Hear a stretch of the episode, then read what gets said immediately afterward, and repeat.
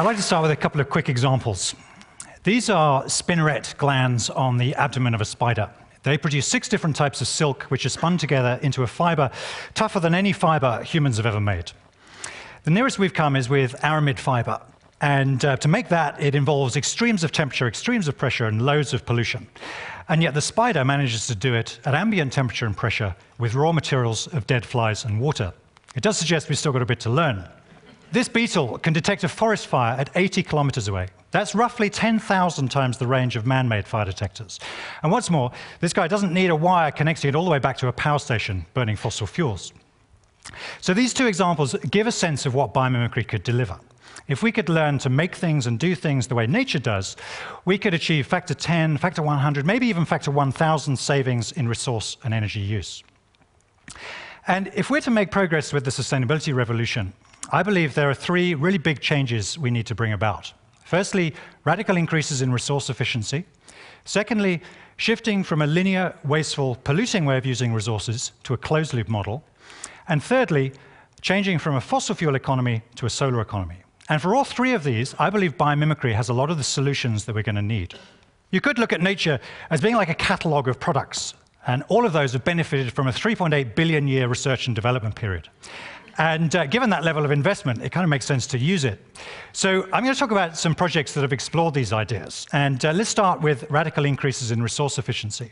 When we were working on the Eden project, we had to create a, a, very large greenhouse in a site that was not only irregular, but it was continually changing because it was still being quarried. It was a hell of a challenge, and uh, it was actually examples from biology that provide a lot of the clues. So, for instance, um, it was soap bubbles that helped us generate a building form that would work regardless of the final ground levels. Studying pollen grains and radiolaria and uh, carbon molecules helped us devise the most efficient structural solution using hexagons and pentagons. The next move was that we wanted to try and maximize the size of those hexagons. And to do that, we had to find an alternative to glass, which is really very limited in terms of its unit sizes. And in nature, there are lots of examples of very efficient structures based on pressurized membranes. So we started exploring this material called ETFE. It's a high-strength polymer, and uh, what you do is you put it together in three layers, you weld it around the edge, and then you inflate it. And the great thing about this stuff was that you could make it in, in units, so roughly seven times the size of glass, and um, it was only 1% of the weight of double glazing. So that was a factor 100 saving. And what we found is that we got into a kind of positive cycle in which one breakthrough facilitated another. So with such large, lightweight pillows, uh, we, we had much less steel. With less steel, we were getting more sunlight in which meant we didn't have to put as much extra heat in in winter. And um, with less overall weight in the superstructure, there were big savings in the foundations. And at the end of the project, we worked out that the weight of that superstructure was actually less than the weight of the air inside the building. So I think the Eden Project is a fairly good example of how ideas from biology can lead to radical increases in resource efficiency delivering the same function, but with a fraction of the resource input.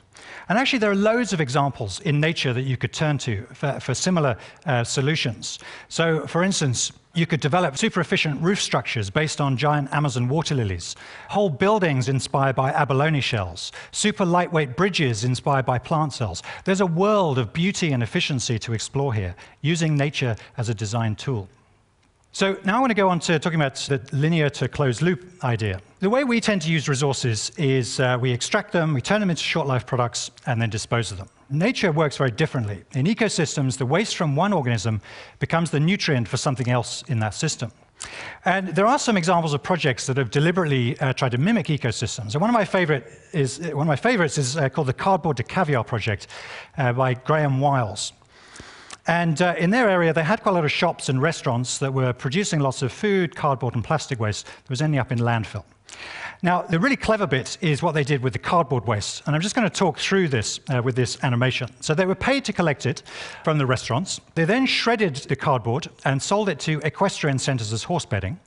When that was soiled, they were paid again to collect it. They put it into wormery composting systems, which produced a lot of worms, which they fed to Siberian sturgeon, which produced caviar, which they sold back to the restaurants. So it transformed a linear process into a closed loop model, and it created more value in the process. Graham Wiles has continued to add more and more elements to this, uh, turning waste streams into schemes that create value. And, and, just as natural systems tend to increase in diversity and resilience over time, there's a real sense with this project that um, the number of possibilities just continue increasing. And I know it's a quirky example, but I think the, the implications of this are quite radical because it suggests that we could actually transform a big problem, waste, into a massive opportunity. And particularly in cities, you know, we could look at the whole metabolism of cities and look at those as, as opportunities. And that's what we're doing on the next project I'm going to talk about, the Mobius project where we're trying to bring together a number of activities all within one building so that the, the waste from one can become the nutrient for another. And the kind of elements I'm talking about are, firstly, we have a restaurant inside a productive greenhouse, a bit like this one in Amsterdam called De Kas. Then we would have an anaerobic digester which could deal with all the biodegradable waste from the local area, turning that into heat for the greenhouse and electricity to feed back into the grid. We'd have a water treatment system, treating wastewater, turning that into fresh water and generating energy from the solids, using just plants and microorganisms. We'd have a fish farm fed with vegetable waste from the kitchen and worms from the compost and supplying fish back to the restaurant. And we'd also have a coffee shop, and the waste grains from that could be used as a substrate for growing mushrooms. So you can see that we're bringing together cycles of food, energy, and water and waste all within one building. And um, just for fun, we've proposed this for a roundabout in central London, which is at the moment is a complete eyesore. Some of you may recognize this. And with just a little bit of replanning, uh, we could transform a space dominated by traffic into one that provides open space for people, reconnects people with food, and transforms waste into closed loop opportunities. So the final project I want to talk about is the Sahara Forest Project, which we're working on at the moment. It may come as a surprise to some of you to hear that quite large areas of what are currently desert were actually forested a fairly short time ago. So, for instance, when Julius Caesar arrived in North Africa, huge areas of North Africa were covered in cedar and cypress forests. And during the evolution of life on the Earth, um, it was the, co the colonization of the land by plants that helped create the benign climate we currently enjoy. The converse is also true. The more vegetation we lose, the more, more that's likely to exacerbate climate change and lead to further desertification.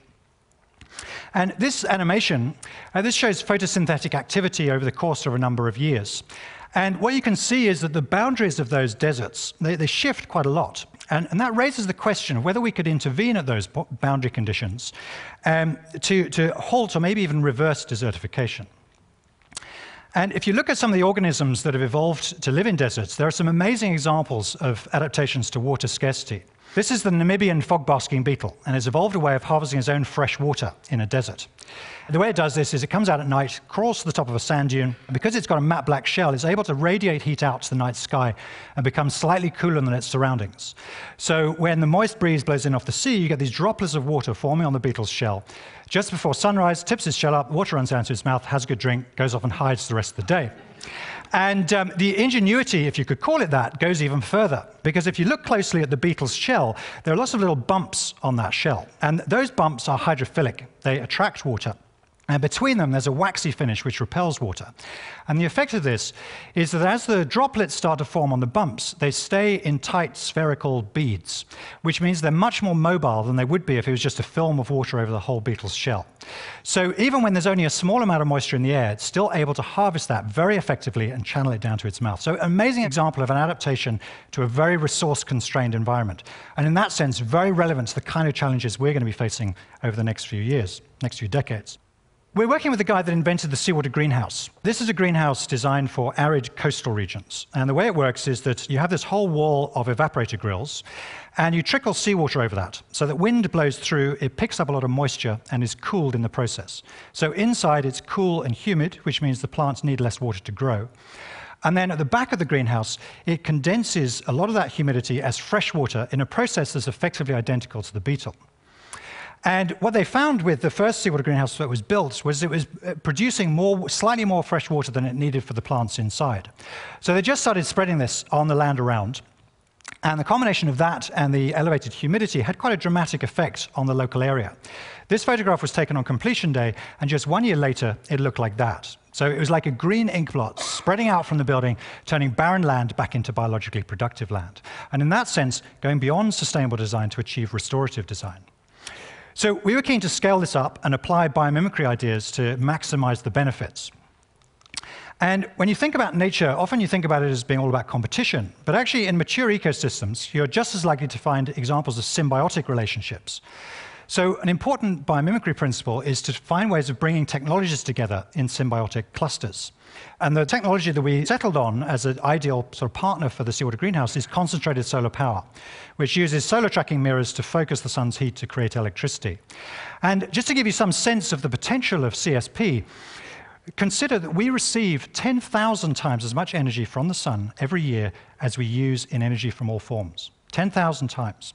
So our energy problems are, are not intractable. It's a challenge to our ingenuity. And the kind of synergies I'm talking about are firstly, both these uh, technologies work very well in hot, sunny deserts. CSP needs a supply of demineralized fresh water. That's exactly what the seawater greenhouse produces. CSP produces a lot of waste heat. We'd be able to make use of all that to evaporate more seawater and enhance the restorative benefits. And finally, in the shade under the mirrors, it's possible to grow all sorts of crops that would not grow in direct sunlight. So this is how the scheme would look. The idea is we create this sort of long hedge of greenhouses facing the wind. We'd have concentrated solar power plants at intervals along the way. Some of you might be wondering what we would do with all the salts. And with biomimicry, if you've got an underutilized resource, you don't think, how am I going to dispose of this? You think, what can I add to the system to create more value? And it turns out that different things crystallize out at different stages. When you evaporate seawater, the first thing to crystallize out is uh, calcium carbonate.